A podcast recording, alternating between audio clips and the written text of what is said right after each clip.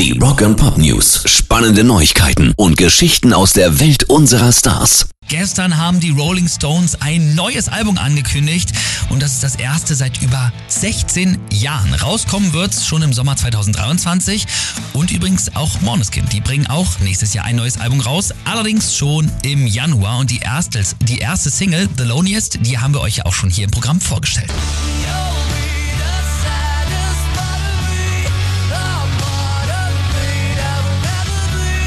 Gutes Ding und Måneskin, die gehen auch ab Februar dann auf Tour, kommen auch im März dann zu uns nach Deutschland, unter anderem nach Berlin und nach Köln. Rock and Pop News. Für viele gehört er zu den besten Sängern aller Zeiten. Er hat den Metal miterfunden und trotzdem sagt Rob Halford von Judas Priest, ich hasse meine Stimme. Ich nehme an, ich habe mich da gerade verhört. Das liegt am Perfektionismus aller Sänger, sagt er. Wir versuchen alle, das Nirvana zu erreichen. Das schafft keiner und ich denke dann immer, hätte ich mal den Ton besser getroffen oder den Schrei länger gehalten. Die einzige Zeit, wenn ich mit meiner Stimme im Reinen bin, ist, wenn ich in den Augen der Fans sehe, dass es ihnen gefällt.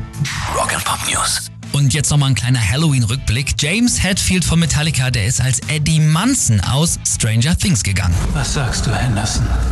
Bist du bereit für das heftigste Metal-Konzert in der Geschichte des Universums? Ist das eine rhetorische Frage?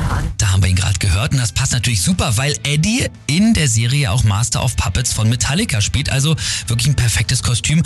Wobei man sagen muss, ein bisschen sah James auch so aus, wie er halt früher aussah, als er noch lange Haare hatte.